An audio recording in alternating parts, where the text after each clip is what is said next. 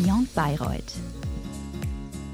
Hallo und herzlich willkommen zu einer weiteren Folge des Beyond Bayreuth Karriere Podcasts im Fachbereich Jura. In unserer heutigen Episode widmen wir uns thematisch dem Medienrecht. In diesem Sinne herzlichen Dank für deine Zeit und schön, dass du da bist, Helen Trimbusch. Sehr gerne, vielen Dank für die Einladung. Helen, um direkt reinzustarten, warum hast du dich eigentlich damals für Bayreuth entschieden und welchen Bezug hast du heute vielleicht noch zur Stadt und zu unserer schönen Campus-Universität? Ähm, wie wahrscheinlich der Großteil der Studenten, der nicht aus äh, dem schönen Franken und Umgebung kommt, war tatsächlich einer der ausschlagenden Punkte für mich äh, die Wirtschaftszusatzausbildung. Ähm, ich glaube, die Antwort gibt wahrscheinlich jeder Zweite mindestens. Ähm, war bei mir aber tatsächlich auch nicht anders. Ähm, ich bin tatsächlich aber auf Bayreuth gestoßen worden ähm, von einer ähm, ja, Studienberaterin damals, ähm, die mich auf diese Sonderoption hingewiesen hat. Äh, als ich angefangen habe zu studieren, war das tatsächlich auch noch etwas besonderer als heute, wo es äh, ähnliche Modelle ja auch an anderen Unis gibt. Ähm, damals war es tatsächlich für Bayreuth ein ziemliches Alleinstellungsmerkmal und das hat mich nach Bayreuth verschlagen. Ähm, heute ist es eine ja, liebgewonnene Erinnerung. Lange tatsächlich äh, sind noch Freunde von mir da geblieben, äh, berufsbedingt, die es deutlich länger in Bayreuth ausgehalten haben als der Rest von uns. Ähm, und von daher ähm, war das auch immer noch mal ähm, ein gern genommener Anlaufpunkt, um alte Freunde wiederzutreffen und ähm, Revival-Runden in Bayreuth abzuhalten. Äh, die haben also immer gerne mal ihre Wohnung zur Verfügung gestellt. Ähm, ja, aber mittlerweile ähm, wohnt tatsächlich niemand mehr aus meiner Zeit dort und von daher ist es eher eine, eine schöne Erinnerung. Aber ähm, wenn ich in der Ecke bin, ähm, gucke ich doch gerne nochmal vorbei. Äh, rückblickend war es keine schlechte Zeit. Cool. Ähm, ich denke mal, Markus und ich können das äh, jetzt auch aktuell unterschreiben. Es ist äh, auch jetzt keine schlechte Zeit. Ähm, Helen, auch von mir, ähm, ja, ein herzliches Willkommen. Vielen Dank, dass du da bist. Du bist äh, im Moment Legal Counsel der Funky Mediengruppe. Das heißt, du bist ja sozusagen Teil der vierten Gewalt der Medien. ähm, wie sah es eigentlich damals bei dir neben dem Studium aus? Warst du da auch journalistisch aktiv oder hast du dich für Medien interessiert oder hast du was ganz anderes gemacht? Warst vielleicht auch professionell im Sport unterwegs oder in einer anderen Hochschulgruppe engagiert? Also Medien waren tatsächlich für mich ähm, eigentlich überhaupt kein Thema lange Zeit im Studium. Ähm, ein gewisses Interesse für Medien ja, aber keine eigene Aktivität in dem Bereich und ähm, auch keine besonderen Vorkenntnisse im, im Medienbereich. Also ich habe jetzt nicht vorher irgendwo ähm, als Volontärin gearbeitet oder so. Ähm, nee, im Studium ähm, bin ich in solche Richtungen eigentlich noch gar nicht groß gegangen. Ähm, ich war ähm, sehr aktiv in der Studentenreitgruppe damals. Ähm, wir hatten ja auch den Vorteil, dass es kein Corona gab, sondern wir den kompletten Winter über ähm, durchs ganze Bundesgebiet eigentlich getingelt sind um die Turniere der anderen Gruppen mitzunehmen. Ähm, es waren regelmäßig harte Wochenenden, die dazu geführt haben, dass wir montags morgens die Uni etwas äh, schleifen lassen. Von den montags morgens Vorlesungen habe ich nicht so viel mitgekriegt meistens. Ähm, aber eine schöne Zeit und ansonsten, ähm, ja, ich habe sehr viel das Sportangebot der Uni genutzt. Also ich glaube, das ist auch was, was zumindest innerhalb Deutschlands ähm, durchaus besonders ist, dass wir sehr von dem Unisport profitieren könnten. Ähm, ja, aber ähm, eben nichts unbedingt an, an Hobbys in die Richtung gehabt, die mich jetzt schon in, in diese berufliche Richtung geprägt hätten. Ja, um jetzt den theoretischen Teil des universitären Studiums so ein Stück weit hinter uns zu lassen und schon ein bisschen in die Praxis zu springen, welche Station hast du vielleicht dann in deiner Referendarszeit durchlebt und welche Erfahrungen konntest du gerade vielleicht auch aus dieser Zeit jetzt für deinen beruflichen Alltag mitnehmen? Also die mit Sicherheit prägendste Station im Referendariat, was meine jetzige berufliche Laufbahn angeht, ähm, war der WDR. Ähm, das hat sich auch eher zufällig ergeben. Und zwar habe ich ganz zu Beginn meines Refs am Tag 1 von einem der Dozenten durch Zufall gehört, dass auch ähm, der WDR als Anstalt öffentlichen Rechts ähm, eine Option für Verwaltungsstationen ist. Und daher ich mich bis dahin total schwer getan habe, mich für irgendwas in der Verwaltung zu begeistern, ähm, war relativ schnell für mich klar, dass das meine Option ist. Ähm, und dann hat sich auch noch positiv herausgestellt, dass innerhalb der Sendeanstalten der ARD, also ich glaube, das ist relativ unbekannt, muss man vielleicht ganz kurz sagen, ähm, es gibt nicht die ARD, das ARD-Programm, sondern ähm, die ARD ist eigentlich ein Zusammenschluss dieser ganzen Regionalsender. Und innerhalb derer sind auch die Rechtsabteilungen ähm, miteinander vernetzt. Grundsätzlich machen die ihre Dinge selbst, aber zumindest zu der Zeit, als ich da war, ich kann es ja immer jetzt nur sagen, es ist auch schon ein paar Jahre her, vielleicht hat sich geändert, ich möchte nichts Falsches sagen. Aber zumindest damals war es so, dass der WDR ähm, schwerpunktmäßig für die Sendeanstalten immer dann, wenn es irgendwo in Schwerpunktthemen ging, ähm, auch eben Urheber- und Wettbewerbsrecht gemacht hat. Ja, von daher bin ich da dann drangekommen und habe da das Glück auch gehabt, tatsächlich eben die Verwaltungsstation beim WDR machen zu dürfen. Ähm, und das war so der erste vertiefte Kontakt mit, mit Medien dann auch tatsächlich. Und wo man plötzlich Medien aus einer ganz anderen Richtung kennengelernt hat.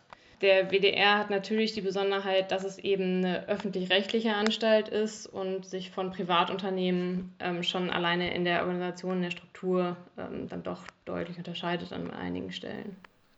Helen, äh, super interessanter Einblick auf jeden Fall und ähm, ist auch eine ähm, außergewöhnliche Information, dass man auch beim WDR und äh, Regionalsendern seine Verwaltungsstationen machen kann. Ich denke, das hilft auf jeden Fall vielen Leuten weiter. Ähm, ich weiß nicht, ob es bei dir damals auch so war, aber auch heutzutage ist das Verwaltungsrecht nicht das interessanteste Rechtsgebiet, sagen wir es mal so. Äh, wenn man jetzt äh, die äh, Studierendenschaft befragen würde. Wenn wir schon beim Medienrecht sind, würdest du sagen, das Medienrecht ist mittlerweile für dich äh, ja, so eine Leidenschaft geworden? Und falls ja, woher kommt das dann? War das dann wirklich nur die Station beim WDR oder hast du, interessierst du dich auch privat oder anderweitig dafür? Ähm, ja, ich glaube schon, dass man sagen kann, dass es eine Leidenschaft geworden ist. Also das war auch einer der Gründe, warum ich dann, ähm, dazu kommen wir vielleicht auch später noch, ähm, neben meiner ähm, Tätigkeit in der Kanzlei diese Tätigkeit als Dozentin an einer, äh, einer Hochschule ähm, für Medienrecht eben ähm, als Dozentin aufgenommen habe, weil ich das zu der Zeit in der Kanzlei nicht so vertieft gemacht habe und aber durchaus Interesse daran hatte, diesen Schwerpunkt beizubehalten, einfach weil es mich unheimlich interessiert hat und ähm, WDR war da, glaube ich, so ein, so ein Kickstart-Moment. Also das war so die erste wirkliche Begegnung damit. Ich habe dann aber später im Ref eben auch noch meine Wahlstation ähm, dann völlig andere Richtung von Medien bei Axel Springer in Berlin gemacht ähm, und war da also als Referendarin ähm, voll mit in der Beratung der Bildzeitung eingebunden, ähm, was natürlich im Vergleich zu dem, allein was als Angebot ähm, da ist, zu dem, was beim WDR kommt, ähm, völlig gegensätzlich ist, ähm, super interessant war. Und ähm, ich glaube, was ich aber gelernt habe in beiden Stationen und völlig unabhängig davon, was man jetzt von dem einen oder anderen Angebot hält, ob man sagt, mh, hm, Springer ist der Teufel oder WDR ist stinklangweilig.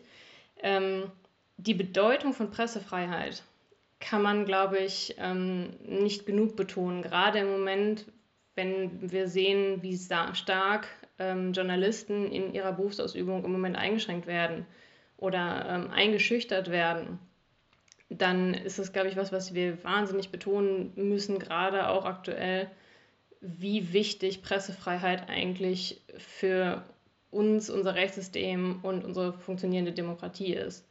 Und das ist schon was am Medienrecht, was mich sehr fasziniert bei aller Leichtigkeit des Themas. Also Klatsch und Tratsch ist natürlich auch ja dabei und ähm, es ist wahnsinnig ähm, wandlungsfähig und schnelllebig, sehr aktuell. Ähm, und trotzdem ist, glaube ich, immer so eine dahinterstehende echte Bedeutung da und das hat mich sehr fasziniert auch. Ja, Helen, du hast es gerade schon angesprochen, dass das Medienrecht für dich so ein Stück weit Leidenschaft jetzt auch geworden ist. Gibt es vielleicht Tipps an die Studierendenschaft, die vielleicht gerade auch ja nicht unbedingt in Nischenthematiken, aber in Thematiken, die im Studium vielleicht gar nicht so per se behandelt werden, Fuß fassen wollen oder die vielleicht ihre Leidenschaft dann auch zum Beruf machen wollen? Kannst du da vielleicht irgendwelche Tipps geben? Muss man da einfach Augen und Ohren offen halten nach geeigneten Stellen? Oder wie kann man dann wirklich auch Fuß fassen in der Thematik, die einen selber vielleicht brennend interessiert, die aber vielleicht jetzt in den Studienschwerpunkten ein bisschen ein Stück weit vernachlässigt wird?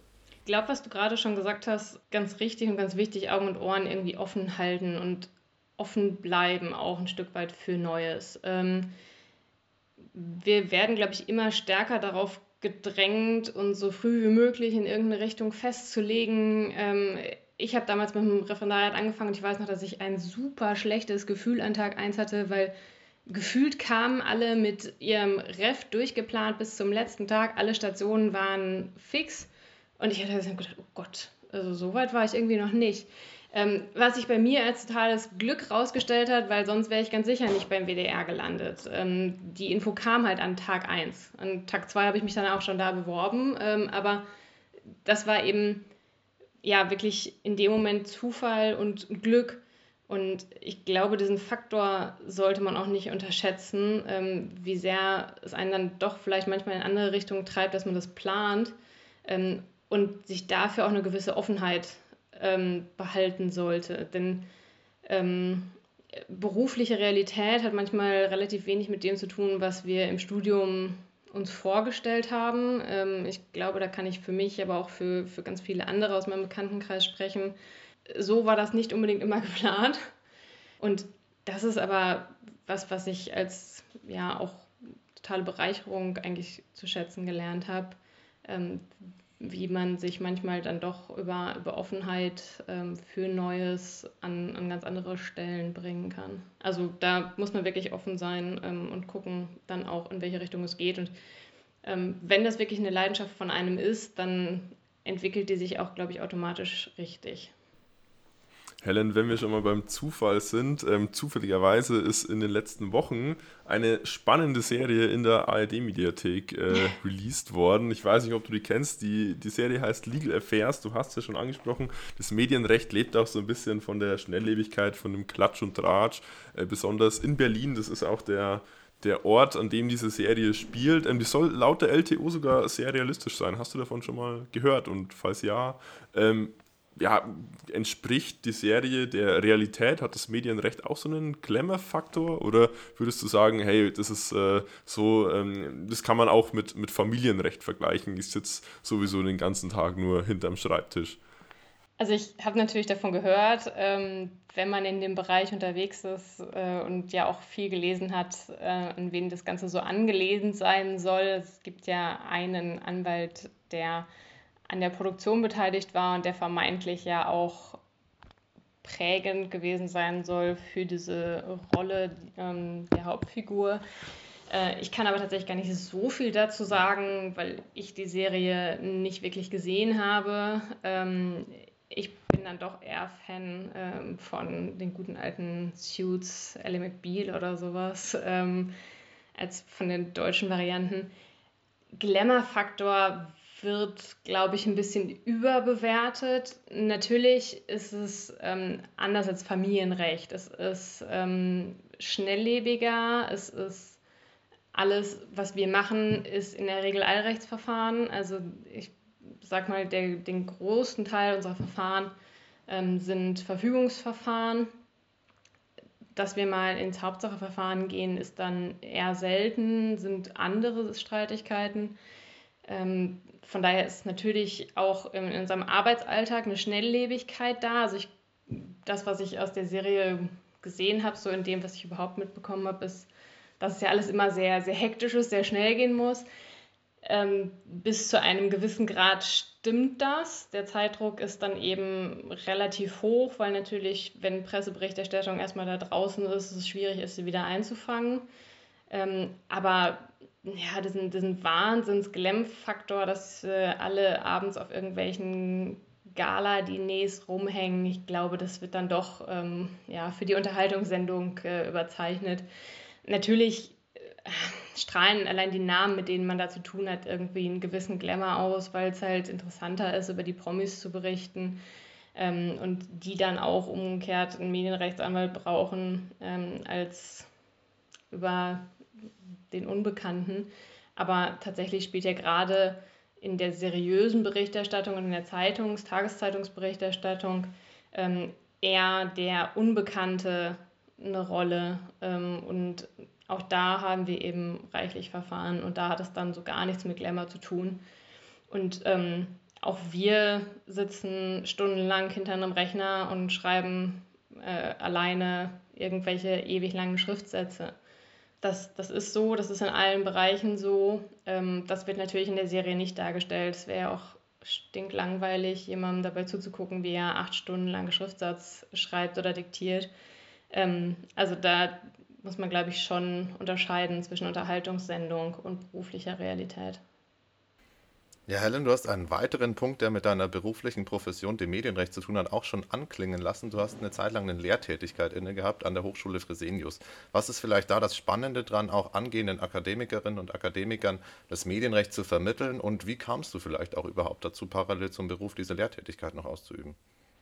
Ähm, dazu gekommen bin ich total zufällig eigentlich. Also ähm, das war im Grunde viel zu früh, wenn man nach klassischen Maßstäben geht, in meiner beruflichen Laufbahn, dass ich in diese Lehrtätigkeit gekommen bin.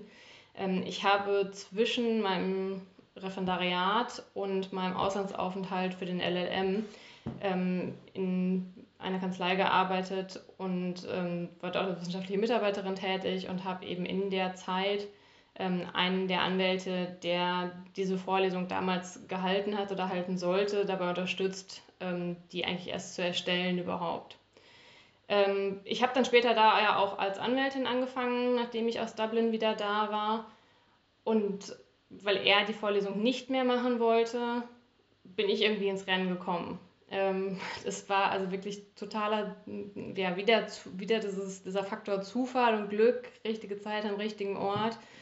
Ähm, bin da also eher so reingestolpert und als noch relativ junge, unerfahrene Anwältin eigentlich an diese Lehrtätigkeit gekommen, was mir aber riesen Spaß gemacht hat, weil man ja auch sagen muss, das waren keine Juristen, ähm, die hatten keinerlei juristische Vor Vorbildung, außer dem kleinen BGB-Schein, den jeder im ersten Semester machen musste. Und da muss man einen völlig anderen Ansatz wählen, als das dann der Fall wäre, wenn ich jetzt einem Juristen einen Fall erkläre. Denn das lernt man sehr schnell. Das Herangehen und Denke sind völlig unterschiedliche. Das ist einem, glaube ich, im Jurastudium gar nicht so bewusst, wie sehr man ein gewisses Herangehen an Probleme beigebracht kriegt, und zwar sehr früh im Studium. Und das ist in anderen Fachbereichen eben nicht der Fall oder völlig anders. Die, die gehen anders an Dinge ran. Und so jemandem an juristisches Problem nahezubringen, erfordert eben dann auch ein anderes ähm, Vorgehen, als das dieses klassisch juristische der Fall wäre. Und das fand ich total spannend, auch mal dann eben deren Sicht ja reflektiert zu sehen. Dinge, wo Juristen sich stundenlang darüber streiten, da sehen die gar kein Problem. Und umgekehrt, was, wo ich keine große Bedeutung reingelegt hätte, ähm, konnten die sich stundenlang darüber aufregen.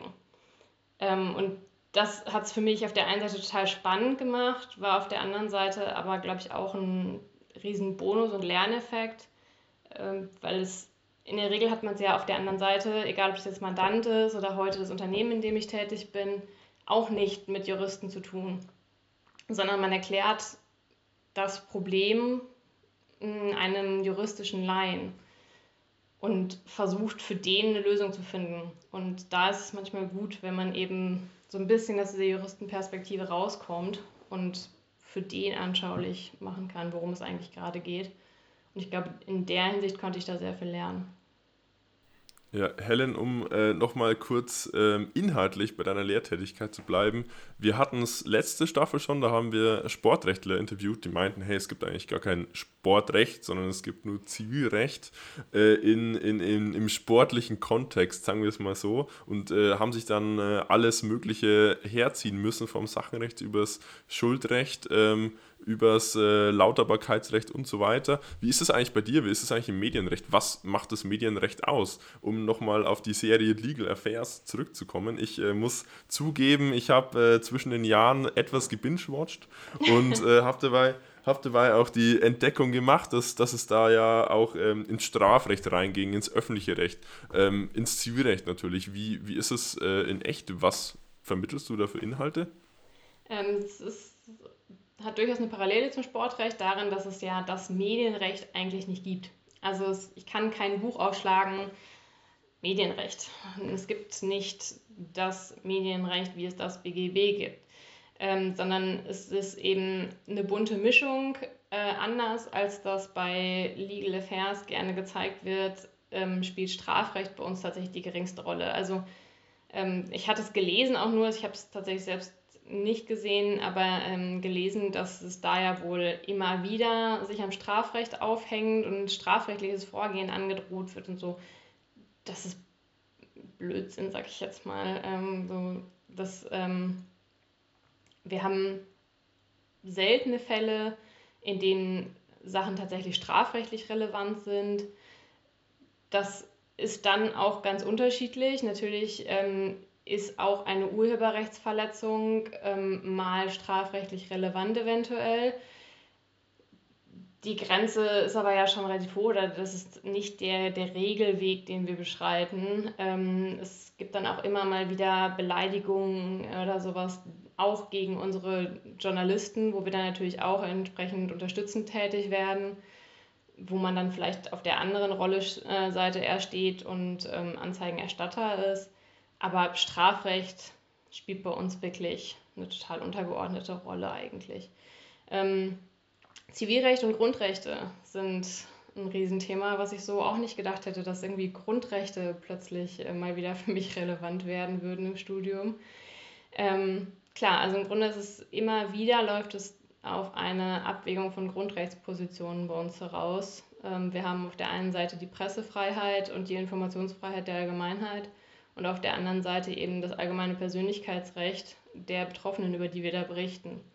Und das ist immer wieder der, der Ausgangspunkt eigentlich, ähm, zu dem wir zurückgehen müssen und von dem wir ausgehend Fälle beurteilen.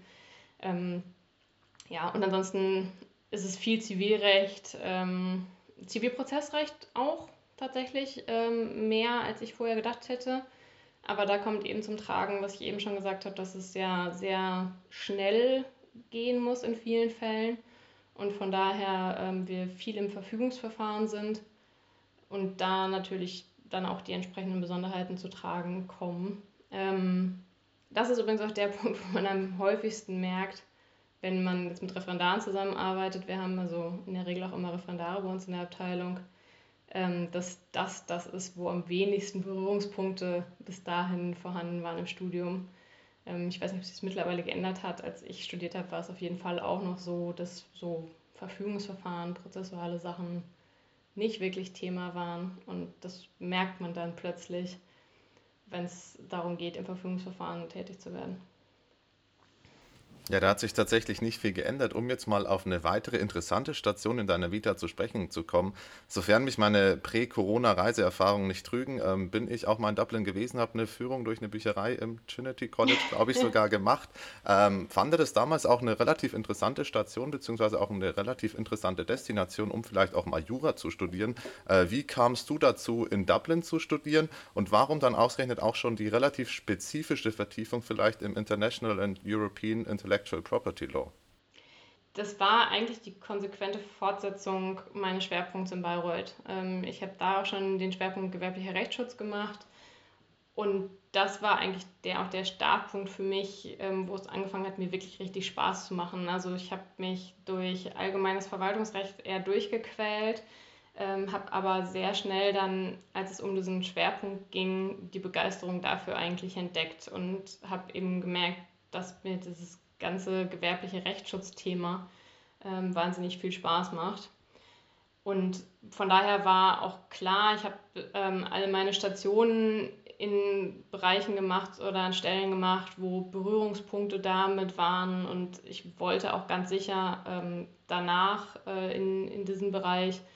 Und von daher war klar, es sollte auch ein LLM in dem Bereich dann sein. Ähm, und da gibt es gar nicht so viel Auswahl. Äh, Südafrika hätte ich sehr spannend gefunden, passte damals aber eigentlich einfach terminlich nicht. Die haben ganz andere Startzeitpunkte. Da hätte ich noch ähm, relativ lange warten müssen, um dort beginnen zu können. Und in Europa kamen dann nur Edinburgh und Dublin in Frage. Und irgendwie hat mich das Bauchgefühl nach Dublin gezogen. Und ähm, von daher bin ich dann da gelandet. Ähm, Trinity College hat auch einen relativ guten Ruf, das kam noch dazu, ähm, dass ich natürlich auch geguckt habe, was ist irgendwie eine Uni, wo man dann auch vielleicht was mit anfangen kann, sag ich mal. Wobei man das, glaube ich, auch nicht überbewerten sollte. Aber ähm, ja, auf jeden Fall eine Entscheidung, die ich ähm, nie bereut habe. Gute Stadt, College mitten in der Stadt. Äh, man fällt quasi fast automatisch in die Kneipen, wenn man nicht aufpasst, wenn man das College verlässt. Das ist doch ein gutes Stichwort, ähm, denn als ich, äh, als ich ähm, in äh, Dublin war das letzte Mal, ähm, war das so, dass man in die Kneipen erst ab 21 durfte und ich war da leider noch nicht 21, ehrlicherweise. Von dem her hatte ich da jetzt auch keine äh, so schöne Zeit, wie du sie vielleicht hattest. Ähm, wie war das eigentlich mit dem Jurastudium? Ähm, hat das Jurastudium in Irland äh, genauso große Unterschiede zum deutschen Jurastudium wie die Kneipenerfahrung oder ist es äh, deutlich ähnlicher? Ähm, es hat schon relativ deutliche Unterschiede, schon alleine, weil es ja Case Law ist. Äh, anders als bei uns ähm, spielen Gesetzbücher quasi keine Rolle. Ähm, man sieht auch niemanden mit Schönfelder ähnlichen Dingen auf dem Tisch äh, in den Büchereien sondern es ist eben ein ganz anderer Ansatz schon im Recht und entsprechend anders ist auch das Studium ausgestaltet, ähm, weil eben diese Konzentration auf das Case Law da ist. Außerdem war das jetzt im, im Master noch die Besonderheit, dass wir viel kleinere Kurse waren. Ich glaube, mein größter Kurs waren vielleicht 20 Leute, mein kleinster fünf. Das ist natürlich eine ganz andere Atmosphäre als ähm, in einem Hörsaal mit 200 Leuten. Und das prägt es dann schon, dass es ähm, eher ein, eine Unterhaltung ist als dieser klassische Frontalunterricht, den wir aus deutschen Hörsälen eher gewohnt sind, gerade in den ersten Semestern Jura, ja. Ja, du hast es vorhin schon angesprochen, du willst die Zeit nicht missen in Dublin. Was waren vielleicht die positiven Aspekte, die du gerade aus dieser Zeit mitnehmen konntest und wie viel Legal English brauchst du vielleicht auch in deiner aktuellen Position noch oder ist es dann so, dass der meiste Mandantenkontakt oder der meiste Kontakt dann tatsächlich auch auf Deutsch stattfindet? Positive Aspekte waren neben der Verbesserung des Englisch mit Sicherheit einfach auch die Offenheit für andere Kulturen, andere Einflüsse mitzubekommen. Es ist total international ausgestaltet gewesen, der Master in Dublin. Wir haben Leute aus unterschiedlichsten Nationen dabei gehabt, ähm, von Amerikanern, Mexikanern über Polen, Russen. Ähm, es war wirklich alles vertreten. Iren waren fast in der Unterzahl. Schwerpunkt waren Deutsche und Franzosen. Ähm, man sitzt irgendwann abends ähm, beim gemeinsamen Barbecue am Tisch und stellt fest, dass gerade elf Nationen am Tisch sitzen. Das ist irgendwie schon cool und das ist ähm, auch, glaube ich, prägt Offenheit und bei allen Unterschieden, die man auch merkt, die auch spannend sind, ähm, dass jemand schon aus einem Nachbarland äh, an verschiedene Punkte ganz anders rangeht und dann eben, wenn man sich über so einen Zeitraum von einem Jahr kennenlernt, da man auch eher mal drüber spricht, über so verschiedene Unterschiede und wie es eigentlich dazu kommt. Ähm, ja, aber Englisch war mit Sicherheit ähm, auch ganz wichtig für mich. Ich war jetzt vorher nicht unbedingt die Beste, wenn es um Englischnoten ging. Und vor allem ähm, war immer so eine gewisse Hemmschwelle da. Und die verliert man einfach ähm, sehr stark, denn klar, man spricht von morgens bis abends in der Regel Englisch. Ich habe ähm, sehr viel Wert darauf gelegt, damals nicht in einer WG mit Deutschen zu wohnen, sondern habe ähm, ja, in verschiedensten Konstellationen gewohnt. Wie sich nämlich herausgestellt hat, bin ich ziemlich naiv an die Wohnungssuche in Dublin rangegangen und habe gedacht, wird schon passen habe die ersten zehn Nächte in einem Hostel verbracht, in der sicheren Überzeugung, in der Zeit äh, eine Wohnung zu finden, was natürlich überhaupt nicht funktioniert hat, weil zu Semesterstart dort alle Wohnungen suchen. Ähm, habe in den wildesten Wohnkonstellationen zwischenzeitlich gewohnt, bis ich dann meine endgültige Wohnung gefunden habe, ähm, die ich mit einer Iren zusammengeteilt habe. Was für mich aber tatsächlich entscheidend war, ähm, war eben nicht eine deutsche WG, wenn man dann doch dazu neigt, viel miteinander zu machen und Deutsch zu sprechen, sondern so hat man deutlich mehr, glaube ich, mitbekommen, sowohl von der Kultur, ähm, die sehr viel näher dran ist an dem Klischee, als ich es vorher gedacht hätte, ähm, aber auch eben von, von der Sprache und von dem Selbstverständnis, mit Sprache umzugehen. Und ich glaube, das ist auch das, wovon ich heute am meisten profitiere. Ich mache mittlerweile bei Funke ähm, auch die IT-Verträge. Und da ist es natürlich so, dass Englisch eine viel größere Rolle plötzlich spielt. Ähm, ein Großteil der Vertragsdokumente ist auf Englisch, manchmal selbst, wenn es mit einer anderen deutschen Firma ist. Auch manche Verhandlungssituationen sind auf Englisch. Da geht es dann weniger darum, dass das Englisch unbedingt immer perfekt sein muss und mehr auch darum, es selbstverständlich zu reden. Natürlich ähm, hilft es, Legal English Erfahrung zu haben und da auch die entsprechenden Fachbegriffe ähm, kennengelernt zu haben. Ähm, aber ja, gerade in so Vertragsverhandlungssituationen ist dann eben so dieses Selbstverständlichkeit in der Sprache ähm, ein, ein großes Plus, auf jeden Fall. Und ähm, das ist ja auch eine Sache, die man zum Beispiel in der Regel, wenn man promoviert, nicht mitbekommt. Äh, Helen, du hast dich äh, dagegen entschieden zu promovieren äh, und hast dich für den LLM entschieden. Es ist ja auch in das Jurastudium ist ja geprägt von Meinungsstreitigkeiten, insbesondere im Strafrecht oder äh, in der Grundrechtsabwägung. Ähm, ja, wie, wie, was äh, war damals bei dir so der ausschlaggebende Punkt, wieso du dich für diesen Karriereweg entschieden hast und jetzt äh, nicht für die Promotion oder für beides oder für keins zum Beispiel? Promotion wäre einfach nicht meins gewesen. Ähm, ich war nie Fan davon, mich über Tage, Wochen, Monate in ein Problem zu verbeißen und das so ins letzte Detail auszuklügeln. Ähm, das war nie, was mir Spaß gemacht hat. Ähm, es gibt, glaube ich, auch da total faszinierende Themen, mit denen man sich gut lange beschäftigen kann, aber das wäre nicht meins gewesen, es wäre nicht das gewesen, woran ich ähm, Spaß gehabt hätte. Und ich glaube, das ist durchaus ein wichtiger Faktor, dass diese Zeit ja nicht nur furchtbar sein sollte oder darauf ausgelegt ist, einen Titel zu haben, sondern dass man schon auch für sich persönlich was daraus ziehen sollte. Ähm, deswegen kam Promotion für mich nie wirklich in Frage für mich stand im, beim LLM eben auch diese Auslandserfahrung im Vordergrund und nicht nur das, das Studium oder der, den Titel zu erlangen, sondern die Erfahrung im Ausland zu machen, ein anderes Rechtssystem kennenzulernen, ähm, anderes Herangehensweise, ähm, das Englischsprachige, das waren für mich alles eher die, die dominierenden Punkte und deswegen war da eigentlich klar, dass es, wenn ein LLM und keine Promotion werden würde. Ja, Helen, um jetzt vielleicht auch mal auf deine aktuelle Tätigkeit zu sprechen zu kommen, wie sieht vielleicht dein Arbeitsalltag als Legal Counsel aus und was ist eigentlich die Funke Mediengruppe, die bestimmt vielen Zuhörenden ein Begriff ist, aber vielleicht gar nicht so genau eingeordnet werden kann?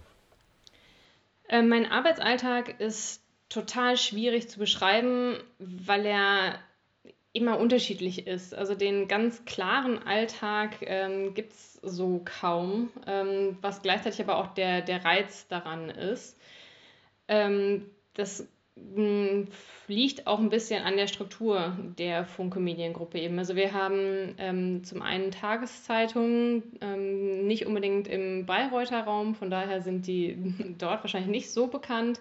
Aber ähm, im Westen ähm, sind wir sehr groß mit ähm, eben der WAZ, der NRZ, ähm, der WP und ähm, dann gibt es äh, in Hamburg noch ähm, das Hamburger Abendblatt und die Berliner Morgenpost. Ähm, das alles sind so die Tageszeitungen. Ähm, in Braunschweig, im Braunschweiger Raum sind wir auch noch vertreten mit Tageszeitungen. Also da haben wir dann, ich sag mal, die seriöse Seite des Journalismus eben im, im Tageszeitungsbereich. Und auf der anderen Seite gibt es ähm, die Zeitschriften. Das reicht von Yellow Press angeboten, ähm, wie mh, hm, ja, klassisch äh, die aktuelle Echo der Frau oder sowas. Ähm, aber dann eben auch ähm, Programmzeitschriften. Ähm, der Klassiker ist immer noch die Hör zu, aber eben auch sowas wie TV Digital oder so. Ähm, und dann eben auch den entsprechenden Digitalangeboten dazu. Ähm, also zu den Zeitschriften gibt es dann zum Teil entsprechende Apps oder die Bild der Frau Website. Ähm, und ähm, ja, wir haben auch rein digitale Angebote. Ähm, wir haben, was gerade jüngst durch die Presse ging, zum Beispiel Go Feminine übernommen. Ähm, es gibt diverse Plattformen, die man jetzt nicht unbedingt Funke zuordnen würde, vielleicht auf den ersten Blick, wenn man noch keinen Kontakt damit hatte die aber eben durchaus dazugehören. Und ähm, diese Mischung aus unterschiedlichen Angeboten ist natürlich auch ähm, dann prägend dafür, dass der, der Arbeitsalltag sehr unterschiedlich aussieht, ähm, weil die unterschiedlichen Bereiche völlig unterschiedliche Ansprüche dann auch haben. Also während auf der einen Seite ähm, es eher darum geht, Berichterstattung vielleicht auch im, im Voraus abzuklären, was dann eher der Fall ist bei Zentralredaktionen oder sowas, wenn es um Investigativberichterstattung geht, wenn es um Tagesberichterstattung geht über aktuelle politische oder sonst irgendwie kritische Themen, werden wir auch im Voraus eingebunden in die Berichterstattung und prüfen im Voraus, ob ähm, sich daraus Probleme ergeben könnten. Ähm, zum anderen aber auch, wenn was schiefgegangen ist, ähm, kommen natürlich die Anfragen. Ähm, dann geht es eher darum, Ansprüche abzuwehren, wenn auf irgendeinem Klatschportal, sag ich mal, zum Beispiel ähm, irgendwelche Behauptungen aufgestellt worden sind über Prominente, die so nicht in Ordnung waren, geht es um Anspruchsabwehr eher.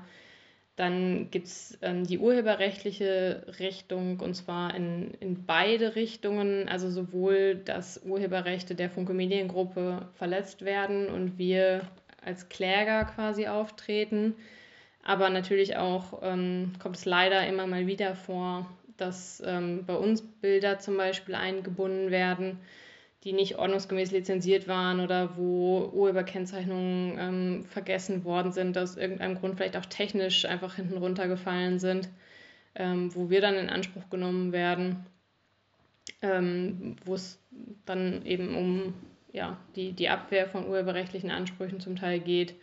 Persönlichkeitsrechtsverletzungen sind immer wieder ein Thema. Ähm, von daher ähm, weil die, aber die, die Themen so breit sind, gibt es da auch nicht so das ganz klassische Aufgaben oder den ganz klassischen Tag, weil ähm, manchmal habe ich vielleicht ähm, einen IT-Vertrag eigentlich noch auf dem Tisch und mir vorgenommen, den am nächsten Tag zu erledigen. Ähm, die sind eben häufig sehr umfangreich und da braucht man dann länger, muss sich auch mal länger auf einen Vertrag wirklich konzentrieren.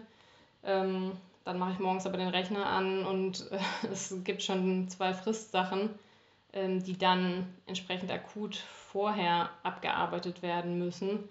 Ähm, deswegen ist es immer so ein bisschen schwer, den, den typischen Tagesablauf zu beschreiben, ähm, weil natürlich alles, was jetzt so in Richtung Persönlichkeitsrechtsverletzung oder sowas geht, ähm, sehr akut ist und wir häufig Fristen haben von ja, vielleicht maximal 48 Stunden in denen wir intern klären müssen, was steckt eigentlich dahinter, wie sehen wir das denn intern, wie ähm, beurteilte der Redakteur, der für die Geschichte zuständig war, das Ganze, ähm, was gibt es da an Background? Und dann das Ganze juristisch bewerten müssen und gucken müssen, verteidigen wir uns, gibt man Unterlassungserklärungen ab?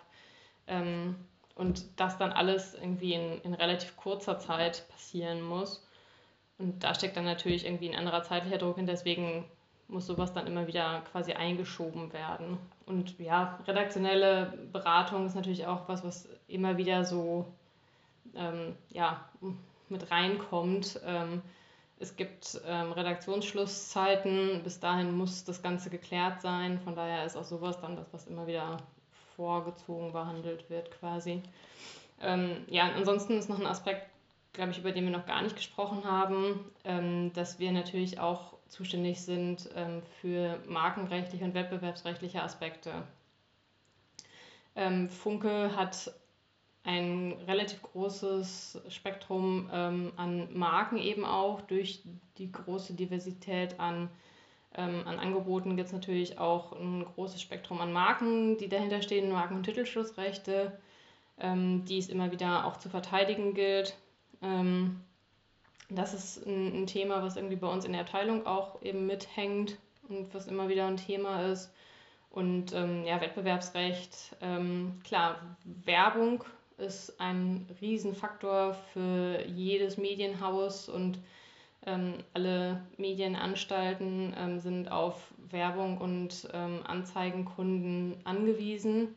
Ähm, Werbung ist aber in Deutschland relativ streng reglementiert, ähm, was glaube ich auch ganz gut so ist. Ähm, aber deswegen ist natürlich Wettbewerbsrecht ähm, auch immer wieder ein Thema, weil natürlich ähm, ja, sowohl unsere Werbung sich da vielleicht manchmal ähm, am Rande bewegt, aber auch Werbung von Konkurrenten, die dann entsprechend abgemahnt werden müssen, ähm, da nicht sauber gestaltet ist. Es hört sich, hört sich auf jeden Fall super vielfältig und spannend an. Also kein Wunder, dass da kein langweiliger Tag dabei ist. Du, Helen, du bist, ähm, du warst vor deiner Station bei äh, Funke in einer Kanzlei, du hast schon angesprochen. Ähm, wieso kam der Wechsel? Und äh, wenn du das jetzt äh, vergleichen würdest oder vergleichen müsstest, gibt's, äh, was sind so die Unterschiede und, und Gemeinsamkeiten ähm, der Arbeit bei einem Unternehmen, bei einem Konzern wie Funke und äh, in einer klassischen juristischen Kanzlei? Ähm, der Unterschied ist natürlich erstmal der offensichtlichste, ich habe quasi nur noch einen Mandanten. Ähm, natürlich haben wir als Funke Mediengruppe ähm, diverse Gesellschaften und ähm, wir gerade auch schon ähm, angedeutet, ganz, ganz unterschiedliche ähm, Ausprägungen und Strukturen und so unterschiedlich sind dann auch die Leute und Herangehensweisen. Da sollte man irgendwie dann doch wieder ein ganzes Spektrum an, an Mandanten. Aber dahinter steht ja immer mal Funke als der eine Mandant, den man quasi berät. Ähm, was aber für mich der große Grund war, eigentlich zu wechseln, ähm, war, dass ich Lust hatte, mal wieder Dinge zu begleiten. Ähm, in der Kanzlei hatte ich häufig das Gefühl, ähm, gerade im Bereich gewerblicher Rechtsschutz kommt man dann ins Boot, wenn es schon schiefgegangen ist. Ähm, wenn man Glück hat, ist man schon bei den Vertragsverhandlungen irgendwo mal involviert. Manchmal ist es aber auch so, dass man sich hinterher fragt, wie die auf die Idee gekommen sind, solche Verträge abzuschließen. Und man kommt dann als Kanzlei dazu, wenn es eigentlich schon Streit gibt und versucht, das Beste aus dem zu machen, was man da jetzt vorfindet in der Situation. Ähm, und ähm, ja, mich hat es einfach gereizt zu sagen, ich bin wieder vorher aktiv, ich kann vorher schon aktiv mitgestalten, ähm, wie das Ganze abläuft und da einfach ja in so einen, so einen Prozess eingebunden zu sein ähm, und mitverantwortlich dafür zu sein, ähm, dass das Ganze gut funktioniert und ähm, ja, Verträge nicht im Streit enden, sondern es klare Regelungen für den Fall ähm, der Auseinandersetzungen gibt oder sowas. Und ähm, ja, das, das war für mich eigentlich die Motivation zu wechseln. Also ich habe mich in der Kanzlei durchaus auch wohlgefühlt. Mir ist der Schritt damals nicht leicht gefallen. Ähm, wir hatten auch dort ein super Team ähm, und eine, ja, ähm, ich bin nicht gerne gegangen, aber mich, für mich hat der Reiz von Funke damals ähm, überwogen. Man hört es dir an. Man merkt es dir an. Ja, Helen, ein super interessanter Karriereweg, der irgendwann ja auch mal in Bayreuth begonnen hat, mit vielen interessanten Stationen. Um vielleicht mal eine ganz allgemeine Frage auch einzuschieben, welche Ziele hast du vielleicht ganz aktuell im Moment? Was beschäftigt dich oder was willst du aktuell erreichen? Ähm, boah, das ist tatsächlich äh, schwierig. Ähm, ich bin ja auch erst seit anderthalb Jahren bei Funke. Von daher ähm, ist es ähm, immer noch so ein bisschen auch ein Leben. Ich bin mitten in der ähm, Ausnahmesituation Corona ja auch gewechselt, ähm, weswegen sich das Ganze auch etwas anders gestaltet hat, als man sich das vielleicht so erträumt. Ähm, man hat deutlich weniger persönlichen Kontakt. Ähm, also Unsere Redaktionen sitzen ja auch verteilt, so Berlin und Hamburg waren ja eben schon mal ein Thema. Dann ähm, sitzen viele Zeitschriftenredaktionen, aber auch äh, im, im Münchner Umraum. Ähm, so, ja, und normalerweise würde man die irgendwann auch mal persönlich kennenlernen, besuchen und ähm, irgendwo auch versuchen, einen, einen Draht persönlich aufzubauen. Das ist natürlich unter Corona alles etwas schwieriger. Ähm, alles findet remote statt. Ähm, wie ihr eben auch schon gesagt habt, äh, ihr sitzt gerade auch nicht unbedingt im, im Unihörsaal. Ähm, das ist hier auch so und entsprechend anders gestaltet sich auch so ein Prozess, ähm, wenn man dort anfängt. Aber ähm, ja, von daher ähm, gibt es gerade noch keine neuen Ziele quasi, wo ich sagen würde, ähm, die kann ich gerade oder möchte ich äh, kommunizieren, wo es dann mal hingehen soll. Helen, um, um jetzt mal in die Kerbe von Markus äh, noch etwas weiter reinzuschlagen, wir sind ja auch schon am Ende angelangt, jetzt äh, kommt noch die letzte Frage. Und zwar, ähm, gibt es eigentlich eine Sache, die du jetzt nach den ganzen Erfahrungen, die du gesammelt hast, äh, insbesondere im Ausland äh, oder im Ref, äh, wie du schon angesprochen hast, äh, auch dass das Leben manchmal anders spielt, als man denkt oder als man äh, irgendwie plant. Ähm, gibt es da eine Sache, die du unseren Zuhörenden, die wahrscheinlich noch im Studium oder eher am Ende des Studiums stehen, auf den Weg geben möchtest?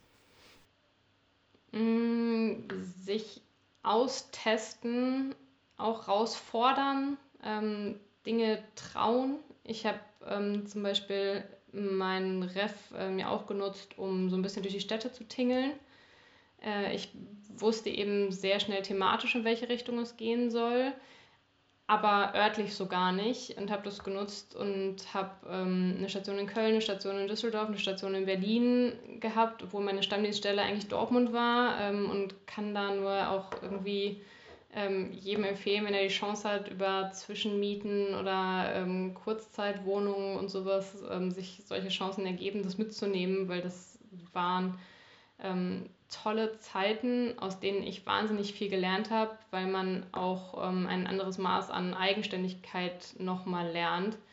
Ähm, wenn man nicht in dieser Situation Studien beginnt, wo alle neu sind, äh, neu in eine Stadt kommt, sondern ja, da für so eine kurze Zeit irgendwie nochmal neu startet und sich orientieren muss, ist das auch nochmal was anderes, ähm, was aber total ähm, coole Erfahrungen auch sein können, sich da mal so alleine durchschlagen zu müssen, so ein Stück weit.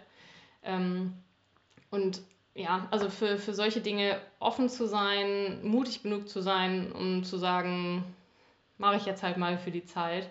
Ähm, wie schlimm können vier Monate werden, nach dem Motto, ähm, ist, ist glaube ich, ganz wichtig und ganz wertvoll und da kann man ganz viel raus mitnehmen und ähm, ja, auch ähm, sich nicht zu sehr in diesen Jura-Stress alles durchgeplant haben zu müssen, zu begeben. Ähm, Juristen neigen, glaube ich, dazu, sich gegenseitig unter Stress zu setzen. Ähm, da schadet es manchmal nicht, wenn man sich da etwas rausnimmt. Ja, Helen, das waren noch jetzt treffende Schlussworte. Wir möchten uns abschließend ganz herzlich bei dir für deine Zeit bedanken. Es ist auch nicht ganz selbstverständlich, dass du dir für deine alte Universität und auch für ein ja, relativ innovatives Projekt, wo man auch, glaube ich, gar nicht so genau weiß, was auf einen zukommt, die Zeit nimmst. Wir wünschen dir weiterhin beruflich, privat alles Gute, viel Erfolg und danken dir, dass du heute unser Gast warst. Vielen Dank. Ich finde das Projekt super. Ich hätte mir als äh, Student gewünscht, mehr Dinge zu hören von Absolventen ähm, und unterschiedliche Berufswege zu sehen. Denn ich glaube, ähm, es gibt so viel mehr Wege, als einem das als Student bewusst ist. Ähm, deswegen finde ich es eine super Aktion und ähm, habe mich sehr gerne daran beteiligt. Beyond Bayreuth